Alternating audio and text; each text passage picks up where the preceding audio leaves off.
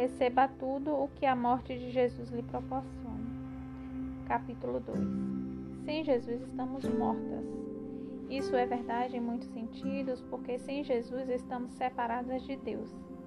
Precisamos da ressurreição de Jesus em nós para sermos justificadas diante do Senhor e vivermos com Ele depois da morte. No entanto, Jesus não só nos dá vida para toda a eternidade, isso já seria motivo suficiente para aceitá-lo. Ele também nos dá vida nesta vida, pois ressuscita as áreas mortas de nossa existência terrena de diversas maneiras. Quando tinha por volta de 20 anos, comecei a trabalhar na televisão. Depois de terminar o terceiro ano da faculdade na Universidade da Califórnia, em Los Angeles, eu tinha voltado de uma turnê pelos Estados Unidos com um conjunto musical famoso e fiz ponta como cantora, dançarina e atriz em programas de TV populares na época, de música e variedades. Foi por meio das pessoas que conheci nesses programas que entrei no mundo do álcool e das drogas. Nem eu, nem ela usávamos drogas ou bebíamos enquanto estávamos trabalhando. Éramos profissionais demais para fazer algo tão irresponsável. Aqueles empregos eram cobiçados e ninguém os colocaria em risco por uma estupidez dessas.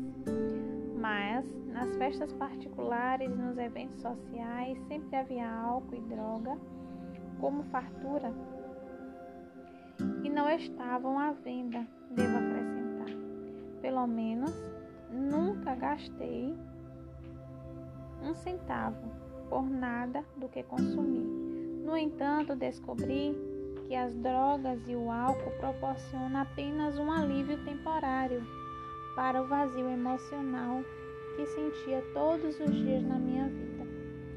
Eu precisava de algo pertinente. Queria me aproximar de Deus porque achava que só Ele teria poder para me tirar do abismo em que eu vivia, ou melhor, em que perecia. Então experimentei todas as religiões que conseguira encontrar, com exceção da fé cristã. O cristianismo que eu conhecera, em grande parte por intermédio da minha mãe, parecia se encaixar em algum ponto entre o tédio e a maluquice. Embora achasse toda essa coisa de ser cristão fosse uma ótima ideia, não via nenhum poder na religião. Além disso, acreditava que parecia deixar de lado todo o intelecto para crer nas doutrinas dos cristãos. E nas poucas vezes que havia ido à igreja, não me sentia mais perto de Deus, nem percebera mudança nenhuma em mim ou em minha vida. O cristianismo não era uma opção para mim. Em minha busca por Deus e por uma saída para os sentimentos de rejeição, mágoa, tristeza, medo, depressão, ansiedade e pensamentos suicidas, entrei de cabeça em uma série de religiões orientais. O Deus pregado em todas elas me parecia frio e distante. A menos, é claro, que eu fizesse as coisas que os livros e os líderes da religião sugeriam a fim de transportar para mais perto de Deus. Essas listas de afazeres religiosos eram impossíveis ou simplesmente nunca funcionavam. Pelo menos não funcionavam para mim. A cada decepção, perdia mais a esperança de um dia conseguir encontrar refúgio em Deus. Mergulhei no ocultismo, mergulhei fundo. Essa tentativa acabou sendo a mais estranha de todas. Com certeza, eu estava tendo um tipo de experiência espiritual, mas ela estava literalmente me matando de susto.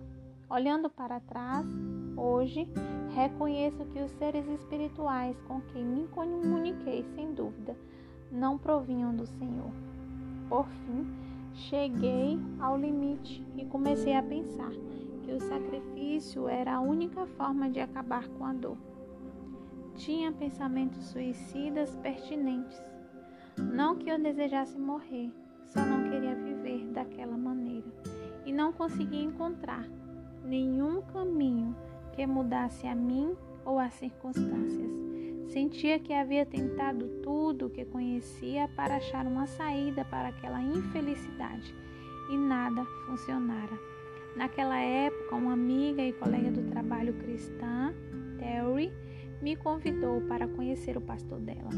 Fui porque percebia nela uma qualidade que admirava de verdade. Ela tinha algo que fazia a vida dela dar certo e o que quer que aquilo fosse me atraía. Para importar as coisas, o pastor Jack me levou a aceitar Jesus. Nunca havia sonhado em fazer algo tão maluco, mas conforme o tempo demonstrou, foi a melhor decisão que tomei na minha vida. Imediatamente as coisas começaram a mudar. Senti a esperança pela primeira vez na vida. A esperança de um futuro, a esperança de um prós, de um propósito para a vida inteira.